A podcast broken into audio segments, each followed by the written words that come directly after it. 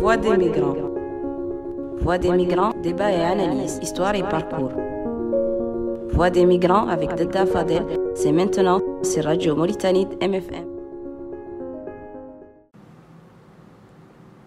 Merci d'avoir choisi Mauritanie MFM 100.5 à Nouakchott. Bienvenue dans ce numéro spécial de la Voix des migrants. Nous avons décalé notre rendez-vous hebdomadaire d'une journée parce qu'aujourd'hui c'est une journée spéciale. C'est le 75e anniversaire de l'Organisation des Nations Unies. Il y a de cela 75 ans, c'était la fin de la Deuxième Guerre mondiale. Les pays du monde entier se sont réunis pour que ce genre de tragédie ne se répète plus jamais, pour que règne la paix et pour que chacun, où qu'il soit sur terre, puisse jouir de ses droits, avoir accès à la nourriture, à l'éducation, à la santé et tous les droits dont doit bénéficier dignement tout être humain. Oui, nous sommes face à une pandémie mondiale. Partout et à juste titre, les peuples élèvent leur voix contre le racisme. Reconnaître les problèmes est un début, mais il faut en venir à bout.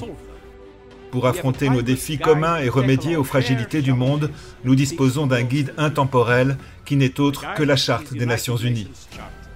La charte a été signée il y a 75 ans et ses principes résonnent toujours avec la même vérité.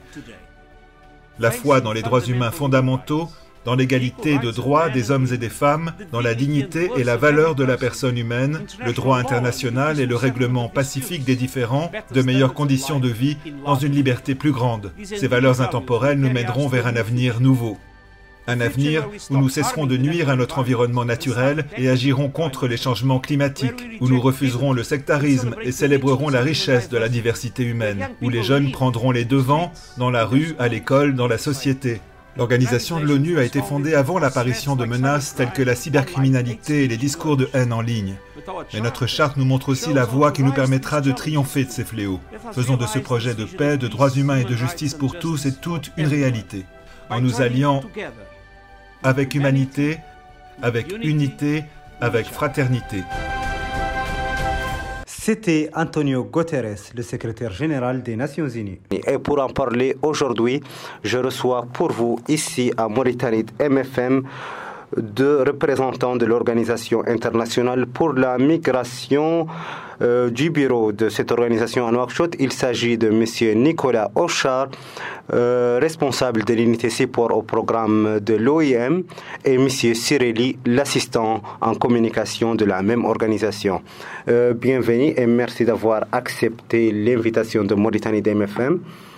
donc, pour commencer, M. Ochar, est-ce que vous pouvez nous décrire les Nations Unies, les agences qui la composent, leur rôle et leur statut Bonjour. Euh, tout d'abord, merci euh, pour l'invitation. Merci de nous avoir reçus ici. C'est important pour nous de pouvoir euh, communiquer et témoigner dans cette journée spéciale. je vais essayer d'être bref dans ma description des Nations Unies. C'est un très grand ensemble, comme vous l'avez dit juste avant, qui maintenant a 75 ans. L'histoire des Nations Unies a été extrêmement longue et, et pleine de de comment dire diversité programmatique. Euh, les Nations Unies telles qu'elles étaient créées en 1945 sont très différentes aujourd'hui en 2020. Euh, en règle très générale, il y a quatre grands ensembles qui composent les Nations Unies l'Assemblée générale des Nations Unies, euh, le Conseil économique et social, le Conseil de sécurité et enfin le secrétariat, qui est un peu la, branche exécutive des Nations Unies. Et au sein de ces quatre grands ensembles-là, vous avez une myriade de divisions, de départements, d'agences, de fonds qui travaillent chaque jour, euh, pour certaines dans l'ensemble des pays du monde, pour d'autres euh, de manière plus réduite, mais à pouvoir mettre en œuvre le mandat général qui leur a été confié. Euh, ici, en, Mauritanie, on a un pays qui est bien représenté en matière d'agence. on, a, plusieurs gens qui sont ici. Je vais peut-être en citer quelques-unes, voire toutes les citer pour ne pas vexer personne. Mais vous avez en fait, comme maintenant dans chaque pays du monde, un bureau du coordinateur résident qui est en fait le représentant direct et premier du secrétaire général des Nations Unies ici en Mauritanie et qui a pour but, comme son nom l'indique, euh, de pouvoir assurer la coordination de l'ensemble des agences, faire en sorte que les agences se parlent entre elles, travaillent entre elles bien pour pouvoir travailler ensemble, être unis dans l'action, comme un des mandats des Nations Unies actuellement, et de pouvoir avoir une représentation plus ou moins unique et unifiée des Nations Unies auprès du gouvernement, auprès des bailleurs et auprès d'autres partenaires. Euh, donc ici, on a différentes agences, euh, le, PNUD, l'UNICEF, le HCR, le Commissariat des droits de l'homme, l'OMS, la FNUAP, euh, le PAM, la FAO, le BIT, l'UNESCO, la Banque mondiale, l'UNODC, l'OIM, nous-mêmes, et, et, je pense que je n'oublie personne. Et donc nos, nos, rôles ici sont, sont, extrêmement différents en fonction de, de, nature de chaque, de chaque, agence. Chaque agence a sa propre euh, euh, direction, son administration et son, son, mandat, en tout cas ses ambitions pour le pays. Et le but en fait, c'est que chacun puisse répondre à, euh, un enjeu ou en tout cas un, défi et que chacun a son propre mandat qu'il applique ici en Mauritanie en coopération avec les autres agences. Donc euh, nous, notre objectif, c'est de pouvoir faire ça. C'est de pouvoir à la fois euh, réaliser le mandat de l'OIM et surtout les ambitions de l'OIM en Mauritanie, soutenir le gouvernement en règle générale dans ce qu'on appelle la gouvernance de migration, et de pouvoir aussi travailler avec les autres agences, apporter notre plus-value et de pouvoir surtout travailler auprès du, gouvernement mauritanien, de la population mauritanienne, à, à la réponse en matière de, de défis sécuritaires, humanitaires ou de développement. Voilà pour une réponse succincte. Euh, voilà, merci beaucoup. Nous reviendrons sûrement plus tard dans cette émission sur euh, l'émission spécifique de l'OIM, mais parlons pour l'instant des Nations Unies en général. Les Nations Unies se sont fixés des objectifs à atteindre à l'horizon 2030, euh, les objectifs du développement pour le développement durable, les ODD. Qu'en est-il de la mise en œuvre de ces objectifs en Mauritanie? Alors, euh, donc comme vous l'avez indiqué euh, de manière très juste, euh, nous avons euh, aux Nations Unies et, je vais dire pour l'ensemble de la planète, ces fameux objectifs de développement durable qui ont été présentés, annoncés dans le mandat, enfin en tout cas l'objectif a commencé en 2015, donc il y a maintenant 5 ans. Euh, il venait remplacer ce qu'on appelait à l'époque les objectifs du millénaire pour le développement, euh, qui avait été lancé entre 2000 et 2015 à l'initiative de Kofi Annan.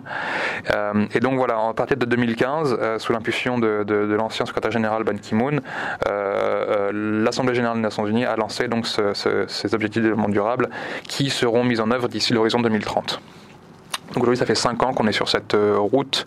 dans chaque pays, euh, les Nations Unies ont pour responsabilité d'établir un cadre qui permette de faire en sorte de suivre chaque jour, en tout cas très régulièrement, les avancées de ces objectifs-là. En gros, de faire en sorte que, au-delà de nos propres projets, des propres initiatives que l'on mène en tant qu'agence, que ces projets-là répondent aussi à ces objectifs-là pour qu'en 2030, on puisse effectivement avoir fait, des avancées concrètes par rapport à cela. Et donc, il y a euh, ici en Mauritanie ce qu'on appelle euh, notre cadre de partenariat pour le développement durable, qui est le cadre qui permet en fait de structurer l'action euh, des, des, des, Nations Unies pour répondre à ces objectifs-là. Donc, chaque année, euh, au-delà de nos propres activités, nous faisons un, bilan d'évaluation de, l'avancée de ce cadre-là, qui lui-même va pouvoir nourrir après la réflexion mondiale sur l'avancée des objectifs euh, au niveau mondial et au niveau euh, pays. À l'heure actuelle, au niveau mondial, les évaluations sont en train d'être faites pour pouvoir établir au bout de cinq ans euh, quelles ont été les avancées concrètes. Maintenant, euh, la, la, route est encore, euh, je dirais, longue. C'est euh, un, un, un, mandat sur 15 ans. On a fait le premier chair actuellement. Euh, en tout cas, ce que l'on peut affirmer ici, c'est que l'ensemble de ces objectifs-là, il y en a 17, je ne vais pas toutes les citer, mais j'invite ceux qui nous écoutent à, à, aller chercher ça sur Internet, les 17 objectifs de développement durable. Euh, chaque objectif est inséré dans la stratégie des Nations Unies pour la Mauritanie et cette stratégie répond elle-même à la SCAP, euh, qui est la, la stratégie euh, de, de, la République islamique de Mauritanie pour euh, le développement du pays. Et donc, euh, en matière d'avancée, des, des, des, rapports annuels sont établis. Il y aura un rapport pour l'année 2020 qui sera établi prochainement. Euh, on pourra le, le, le, partager avec vous, avec vos auditeurs, pour pouvoir euh, consulter cela. Mais encore une fois, chaque objectif est pris en compte dans ce que l'on nous faisons en tant qu'agence. et on, on essaie de faire, en tout cas chaque agence essaie de faire en sorte que l'ensemble de son action puisse couvrir l'ensemble des objectifs-là pour faire en sorte qu'on ait des avancées concrètes d'ici l'horizon 2030. Et qu'est-ce qui, qu'est-ce qui différencie, euh, euh, qu'est-ce que les ODD apportent de nouveau par rapport aux objectifs pour le, du millénaire pour le développement, les OMD qui se sont, dont le mandat s'est terminé en 2015 mmh. Est-ce que, est-ce que les Nations Unies jugent que, que les OMD ont atteint leur objectif et qu'est-ce que les ODD apportent de nouveau? Alors, euh, lorsque les ODD ont été lancés en 2015, il y a eu forcément un bilan d'évaluation des OMD et de ce qu'ils avaient pu apporter. Euh, le bilan à l'époque n'avait pas été euh, ce qu'on pourrait appeler excellent, mais il avait reconnu au moins des avancées concrètes, notamment sur les questions de pauvreté, sur les questions de malnutrition. sur les questions d'éducation également, des avancées concrètes dans énormément de pays, et qui donc ont permis de pouvoir en tout cas, ce qui a été surtout important à l'époque, c'est de pouvoir lancer un mouvement mondial et avec des objectifs, concrets et qui ont permis à la fois d'apporter une lumière sur, certains problèmes et donc d'apporter une conscience mondiale sur les problèmes qui existent, surtout dans, dans les pays en voie de développement, et aussi d'avoir une meilleure structuration de notre réponse par rapport à cela. Plutôt que d'avoir euh, chaque agence dans son coin ou dans son couloir, d'avoir des objectifs qui, concernent tout le monde. Euh, malgré cela, il y a certains euh, enjeux qui étaient moins couverts ou moins bien couverts sur les questions d'énergie, par exemple, sur les questions d'accès à l'eau et à l'assainissement, sur les questions de, de vie animale, par exemple, ou sur les questions de paix. Et donc, il y a eu cette euh, besoin d'avoir une vision plus holistique, plus générale de, des grands enjeux qui traversent le, monde en général. Et donc, euh, sur les questions surtout environnementales, d'énergie, comme je viens de le dire, ou sur les questions de, paix et de justice. Et ce qui importait surtout, c'est d'avoir des objectifs qui concernent tout le monde, parce que les OMD étaient surtout concernés pour les pays en voie de développement. Euh, Aujourd'hui, ce qu'on considère, c'est que les ODD concernent vraiment l'ensemble des pays du monde. C'est-à-dire que chaque pays peut avoir le besoin euh, de, renforcer certains points, certains objectifs, même les pays les plus développés, sur les questions, encore une fois, d'assainissement, sur les questions de, durabilité, sur les questions de, consommation, par exemple. Donc voilà, c'est aussi ça la, réponse, c'est d'avoir pas seulement des objectifs pour les pays en voie de développement, mais des objectifs pour le monde en général, et d'avoir une, couverture plus large de l'ensemble des enjeux, qui peut euh, affecter le monde et les populations dans le monde. Donc, euh, donc euh, pour, pour euh, revenir un peu à la Mauritanie, avoir un, exemple concret, aujourd'hui nous sommes à 5 ans de, de la mise en place des ODD. Et selon le dernier, le dernier bilan qu'on a, pu constater, qu'on a pu consulter, le bilan pays, la Mauritanie a fait une avancée sur un seul point, celui de l'environnement. Peut-être, on s'est dit que c'est sûrement peut-être grâce aux énergies renouvelables et tout cela, tout ce qui va avec. Et l'interdiction du plastique, euh, on remarque qu'il y a eu une stagnation en ce qui est de, de, la lutte contre la pauvreté. Euh, par contre, dans d'autres objectifs comme l'accès à l'éducation et la qualité de l'éducation, on remarque que la Mauritanie euh, recule de, de, quelques pas. Qu'est-ce que les Nations Unies font pour faire avancer les choses en ce qui est de l'application des ODD en Mauritanie? Alors, je vais ici euh, éviter de parler au nom de l'ensemble des agences, euh, parce que j'en ai pas la, légitimité, mais de manière générale, ce qui est fait concrètement par les Nations Unies, c'est quoi? Euh, Chaque agence, comme je disais tout à l'heure, a, a une ambition, un mandat pour le monde qu'il ensuite applique à chaque pays en fonction des besoins propres du pays. Le rôle de l'agence ensuite, c'est quoi? C'est à la fois de travailler auprès des populations directes, surtout dans le cadre d'agences qui travaillent dans ce qu'on appelle dans l'humanitaire, c'est-à-dire euh, des populations qui sont euh, malnutries, des, populations qui sont sans logement ou qui ont des problèmes d'accès à l'eau. Les agents peuvent aller directement auprès de ces populations-là pour créer des structures, des infrastructures, des cadres qui amélioreront leur vie euh, pour les prochains mois, les prochaines années. Mais ce qui importe aussi, et ce qui est pour moi le plus important, c'est le travail que font les agences auprès du gouvernement et des autorités locales aussi. C'est-à-dire de pouvoir faire en sorte que les besoins qui peuvent exister en, Mauritanie, les, enjeux qui existent en Mauritanie, puissent être traités de manière collaborative entre le gouvernement, les agences des Nations Unies, mais également la société civile, c'est-à-dire l'ensemble des ONG qui sont extrêmement actives ici en Mauritanie. ONG nationale comme ONG internationale. Euh, pour faire en sorte que sur ces euh, besoins-là, des besoins par exemple en termes de programmation, en termes de financement, en termes de durabilité de l'action, euh, que chaque agence puisse accompagner le gouvernement. Parce qu'on ne peut pas seulement dire, eh bien voici les besoins et voici ce que vous voudriez faire. Non, nous on doit être là aussi pour accompagner chaque jour, littéralement chaque jour, le, les fonctionnaires du gouvernement mauritanien, les autorités locales, les représentants du peuple ici en Mauritanie, et pour s'assurer qu'en fait, il y ait une continuité de ce qu'on fait. Parce que la vocation des Nations Unies, c'est un peu mon point de vue personnel, c'est de pouvoir faire en sorte un jour de, ne plus être là. Parce que le jour où on ne sera plus là, c'est qu'il n'y aura plus de problème urgent à régler d'importance. Donc ce, ce, sera que la situation s'est bien améliorée. Donc le but pour nous, idéalement, c'est de pouvoir faire en sorte de lancer les choses, faire des choses, pour qu'un jour, on n'ait plus autant besoin des Nations Unies, en quelque sorte. En tout cas, les agents des Nations Unies. Et donc, ce que l'on essaie de faire, ce qui est le plus important, c'est de pouvoir vraiment travailler avec le gouvernement. Et forcément, c'est des travaux qui sont extrêmement longs, et pas seulement en Mauritanie, je veux dire, dans beaucoup de pays du monde, même dans les pays très développés. Il y a parfois des problèmes d'éducation qui sont latents et qui prennent énormément de temps à être, à être réglés, pour différentes raisons pour les questions d'environnement, des questions culturelles, des questions historiques, des questions de financement, euh, ou des questions parfois de conflit. Donc voilà, ce sont des enjeux qui sont extrêmement lourds et qui euh, ne peuvent être réglés euh, facilement. Mais ce qui importe surtout, euh, au-delà de se dire les, les, bilans sont, sont négatifs ou on ne sommes pas arrivés à temps, c'est au moins de continuer l'action et nous aussi de notre côté à pouvoir continuer à faire du plaidoyer auprès des, des, grandes organisations ou des grands acteurs du, du, multilatéralisme pardon, pour continuer à s'intéresser à ces actions-là et pour continuer à pouvoir financer ces actions-là. Donc voilà, c'est ce qu'on essaie de faire. Merci, Monsieur Ochard, pour ces, ces explications bien claires. Euh, mon confrère, Monsieur Siré, euh, depuis, euh, depuis quelques jours ou quelques semaines, depuis que le mois d'octobre a commencé, on voit parler beaucoup sur Internet, sur les réseaux sociaux, sur les médias, de l'initiative ONI 75 et un sondage qui a été mis en ligne. De quoi s'agit-il concrètement? Merci beaucoup Fadel et merci de nous avoir invités à l'émission. Oui, vous avez raison. Bon, c'est l'initiative n'a pas commencé en octobre. Au fait, l'initiative a commencé depuis octobre 2019. Mhm. Le secrétaire général des Nations Unies a lancé la plus grande consultation mondiale sur le rôle des Nations Unies et sur le rôle de la coopération internationale.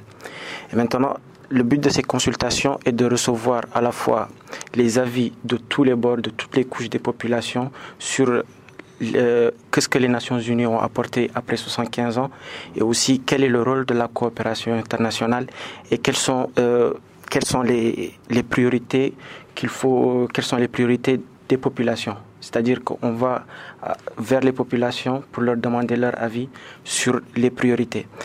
Et, le, et le secrétaire euh, général a identifié trois tendances mondiaux sur lesquels il a voulu axer les débats de l'ONU 75, qui sont euh, premièrement l'action euh, climatique et le rôle des nouvelles technologies et le rôle et, et, et maintenant une nouvelle tendance, c'est le, rôle de la coopération internationale après le Covid-19. Parce que le Covid-19 a mis en mal, a mis en exergue beaucoup de failles en ce qui concerne la coopération entre les pays et tout. Donc, il veut savoir aussi quel est l'impact que le Covid a eu et quelles sont les choses à changer vis-à-vis du Covid. C'est un peu ça. Et dans ce sens, les consultations ont été lancées au niveau mondial. Et aussi en Mauritanie, il y a eu plusieurs activités aussi qui ont été mises en œuvre. C'était ça. Euh, jugez-vous que, les Nations Unies ont, ont une contribution euh, euh, une bonne contribution dans la lutte contre la Covid-19 sur le plan mondial, surtout qu'on en parle beaucoup de l'OMS et, et, des États-Unis, toute cette polémique dans laquelle on ne veut pas trop entrer euh, bon, je vais pas m'aventurer à parler au nom de tout, comme Nicolas dit, au nom de tout le système des Nations Unies. Mais bon, nous, ce qu'on a fait euh, au niveau du système des Nations Unies, c'est qu'on a appuyé le gouvernement dans le cadre de la réponse nationale pour la Covid-19. Et il y a eu plusieurs euh, groupes sectoriels ou piliers, comme on pourrait l'appeler, tout ça soit la prise en charge des, des patients, que ce soit pour la communication du risque et l'engagement communautaire, que ce soit aussi euh, la prévention et le contrôle et, le contrôle de l'infection en Mauritanie, et aussi par rapport aux points d'entrée. Et les points d'entrée, c'est ce qui concerne l'OIM. Et jusqu'à présent, au niveau national, nous avons appuyé plus de 80% des points d'entrée qui sont actifs en Mauritanie dans la réponse pour la COVID-19 en leur fournissant toutes ces, les différentes aides nécessaires pour faire face à la pandémie ce qui est impressionnant chez les communicateurs, c'est qu'ils savent, euh, qu'ils savent faire une évasion terrible. On parlait de l'OMS et on se retrouve en train de parler des points frontaliers. Mais c'est excellent. Merci beaucoup pour ces précisions par rapport aux activités de l'OIM dans le contrôle des points frontaliers qui est la première ligne de défense contre la COVID-19. Donc, euh, revenons un peu à l'initiative ONI 75. Quelles sont les activités qui ont été mises en œuvre dans ce cadre ici en Mauritanie?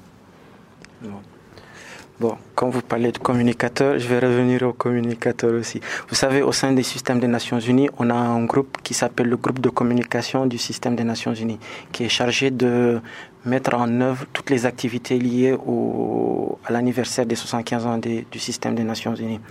Et pour ce faire, il y a eu, il y a trois types d'activités qu'on fait, euh, trois types d'activités standards.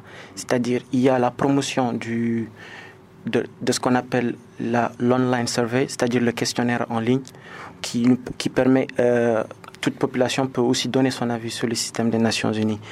Il y a aussi un deuxième euh, programme standard qui est la offline survey, c'est-à-dire la survey qui, qui n'est pas en ligne, mais on va à côté des populations pour leur demander leur avis et le rôle du système des Nations Unies. Et dans, dans le cadre de, de cette offline survey, l'OIM a mené une enquête auprès des, de la communauté migrante sur les différentes questions euh, qui sont posées dans, euh, euh, sur les différentes questions liées au, au survey. Mm. Et on a recueilli plus, l'avis de plus de 200 migrants sur les, sur les Nations Unies. Et maintenant, les résultats de ces surveys seront présentés aux prochaines Assemblées générales des Nations Unies. Parce que l'objectif, c'est qu'en 2045, qu'il y ait une réforme du système des Nations Unies, en 2045. Et sur, les bases, sur la base de, des avis qui ont été récoltés sur le rôle, le mandat et la coopération des Nations Unies, que cette nouvelle réforme-là soit, que les différents avis soient la base de cette nouvelle réforme, qui sera mise en œuvre en 2045. Merci beaucoup, euh, Monsieur Cyril. Euh, revenons à présent au sujet des, ODD et la, de la SCAP, euh, qui est la stratégie pour la croissance accélérée et la prospérité partagée ici en Mauritanie, qui est un tout petit peu la traduction des ODD sur le niveau euh, local. Euh, monsieur, Monsieur qu'est-ce que quels sont les axes qui concernent l'Organisation internationale pour la migration dans la SCAP et comment se fait le suivi de, l'exécution de ces, de, ces points? Alors, euh, il y a dans le, cadre de, ce que j'appelle le, le, CPDD, donc le cadre de du développement durable, donc qui est un peu le, le cadre d'exécution des Nations Unies ainsi en Mauritanie, euh, trois axes principaux. Un sur la croissance inclusive, le second sur les, capitaux humains et enfin sur la gouvernance.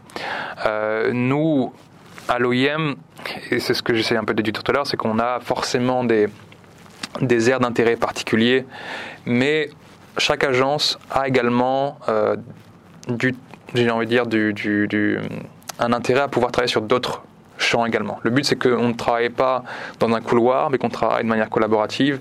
Et donc, dans ce sens-là, si l'OIM, forcément, son premier cadre de travail, ça va être la question des, migrations en Mauritanie, donc surtout sur les enjeux de gouvernance, gouvernance des migrations par rapport au cadre d'accueil des migrants en Mauritanie, au cadre de travail pour les migrants, euh, à la question euh, de la protection des, des, des victimes de traite ou sur la question du trafic de migrants, par exemple. Euh, on a également un travail régulier sur les questions, par exemple, de croissance inclusive dans le cadre de nos programmes pour euh, le, travail euh, de la jeunesse. Par exemple, on travaille beaucoup avec la jeunesse en Mauritanie, que ce soit la jeunesse migrante, mais également la jeunesse mauritanienne, pour faire en sorte d'atténuer la, la, vulnérabilité de certains jeunes qui vivent dans des zones qui peuvent être parfois un peu marginalisées et qui ne retrouvent pas de travail. Donc, pour faire en sorte que ces jeunes puissent avoir un épanouissement, une vie comment dire, normal, on crée des programmes, on travaille avec certains acteurs euh, locaux pour euh, soutenir ces jeunes-là. Même chose sur les questions, euh, par exemple, d'environnement. De, on travaille sur des champs qui sont liés à la gestion des déplacements liés, liés au risque naturel, par exemple. Vous avez certains cas de sécheresse, d'inondation qui sont assez récurrentes maintenant dans, dans, le sud du pays surtout. On fait en sorte de travailler avec les autorités nationales ou locales pour à la fois gérer ces déplacements-là, mais aussi faire en sorte que l'État et les, communautés locales puissent avoir les réponses et les outils pour pouvoir répondre à ce genre de catastrophe-là. Donc nous, on, euh, travaille là-dessus. Euh, on a, nous, notre propre, notre propre stratégie donc pour faire en sorte que l'OIM réponde à l'ensemble de ces enjeux-là, liés aux ODD, liés à la SCAP, et liés également à notre propre stratégie en tant qu'organisation des Nations Unies. donc on travaille sur les questions de gouvernance des migrations, sur les questions de mobilité, et protection, donc faire en sorte d'apporter une protection aux, plus vulnérables, aux les personnes en situation de vulnérabilité, que ce soit des, migrants qui sont ici, qui euh, souhaitent travailler ici ou qui souhaitent retourner chez eux, par exemple, volontairement. Et enfin, sur les questions de résilience et de développement, on travaille beaucoup, notamment dans la région du Haut-Chargui, donc euh, sur les relations, par exemple, entre les populations hautes et populations réfugiées, faire en sorte que euh, ces relations se passent bien, qu'il n'y ait pas de, de, tension, ou au contraire que chacun puisse apporter à l'autre, en quelque sorte, ou même sur les relations entre agriculteurs, populations trans transhumantes. Les populations transhumantes restent les populations euh, migrantes qui euh, traversent très régulièrement la frontière, surtout dans les périodes de, de soudure. Donc euh, on a un rôle j'ai envie de dire, assez diversifié dans, dans ce que l'on fait, donc qui passe seulement sur la question de la, la gouvernance des migrations, mais qui touche plein de domaines différents, ou même sur la protection des enfants migrants, par exemple. Donc là, on retrouve euh, d'autres, d'autres mandats. Et donc, et les Nations Unies, eux, comme je disais tout à l'heure, ont ce cadre-là qui répond à celui de la SCAP. Et donc, on, on fait en sorte que notre action ici réponde à l'ambition de la Mauritanie elle-même, mais également à l'ambition mondiale sur les ODD.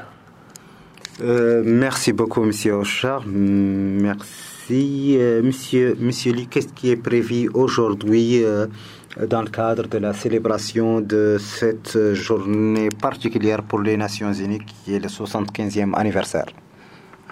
Merci beaucoup, Fadel. En fait, bon, vous savez, en même temps que votre émission, il y a d'autres émissions radio qui sont prévues, à la fois à, à Nouakchott et à Bassiknou. Mhm. Et c'est une émission radio, toutes les émissions radio aussi sont, une manière aussi de promouvoir le dialogue UN 75. Et ce soir, à partir de 16h, il y aura aussi un talk show qui sera en live sur Facebook Live et on aura comme invité Hamza Bryan, Khouja, Dikelja et, et, et, et Dikelja.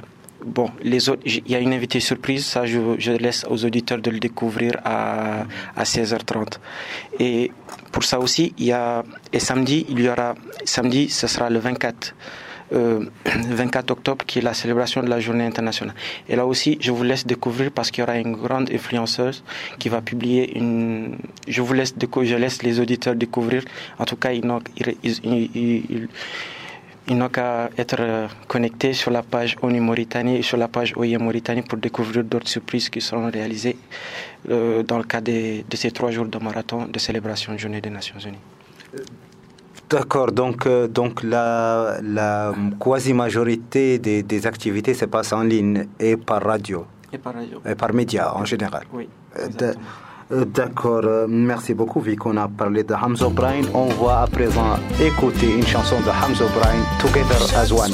À la télé, il tente de nous faire croire que la guerre est inévitable, que nos frères, que nos sœurs, que nos enfants de cœur céderont comme des misérables. Mais c'est le même sang qui coule dans nos veines, ou le même sang que l'on verse again and again. Moi, c'est le même sang qui coule dans le même sang que l'on verse bienvenue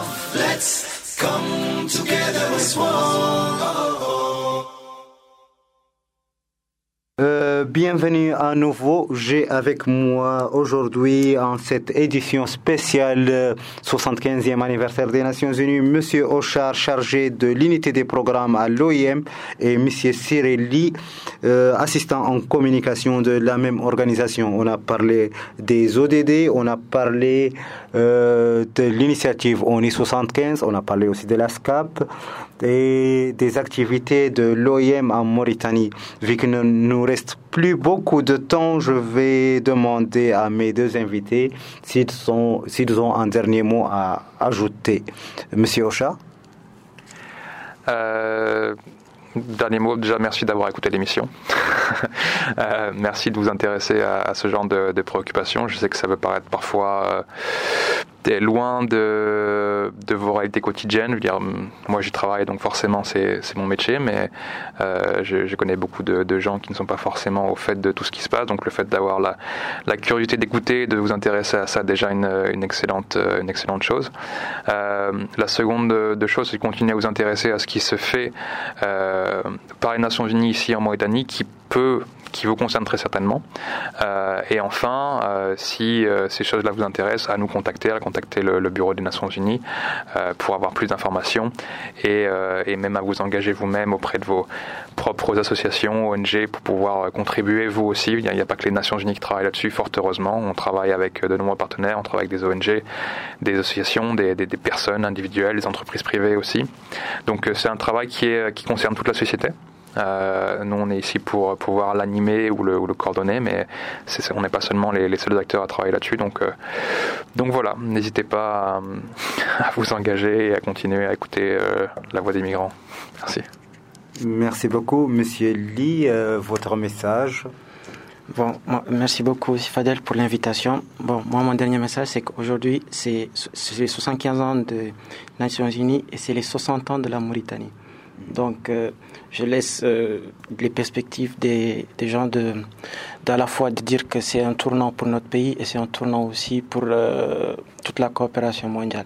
Et j'invite aussi toutes les personnes, tous les auditeurs à participer à la offline survey qui est un75.com un75.com. chaque voix compte et chaque, chaque avis compte c'est à vous aussi de redéfinir et à donner votre avis sur le rôle des Nations Unies. Euh, merci beaucoup. Euh, euh, au nom des auditeurs de la Voix des migrants, je vous remercie d'avoir accepté notre invitation. Et au nom de mes auditeurs, je souhaite un joyeux anniversaire à l'Organisation des Nations Unies. Donc, chers auditeurs, vous pouvez réécouter cette émission ce soir à 20h. Demain, samedi, il y aura pas de la voix des migrants. Notre rendez-vous sera la semaine prochaine. Euh, d'ici là, vous pouvez retrouver aussi cette émission sur notre podcast, sur Google Podcast, La Voix des migrants. Merci et bonne fin de semaine.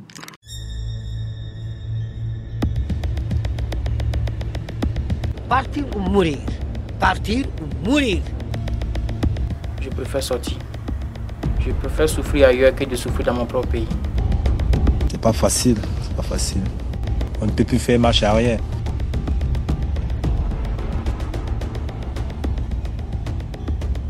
Chaque année, ils sont des dizaines de millions à changer de pays de résidence, volontairement pour certains et obligatoirement pour d'autres. Parce qu'il n'y a pas assez de travail là-bas dans notre pays. J'ai perdu mes deux parents. J'avais personne pour m'aider. La migration, un phénomène aussi ancien que l'humanité et dont le flux est intense au Sahel.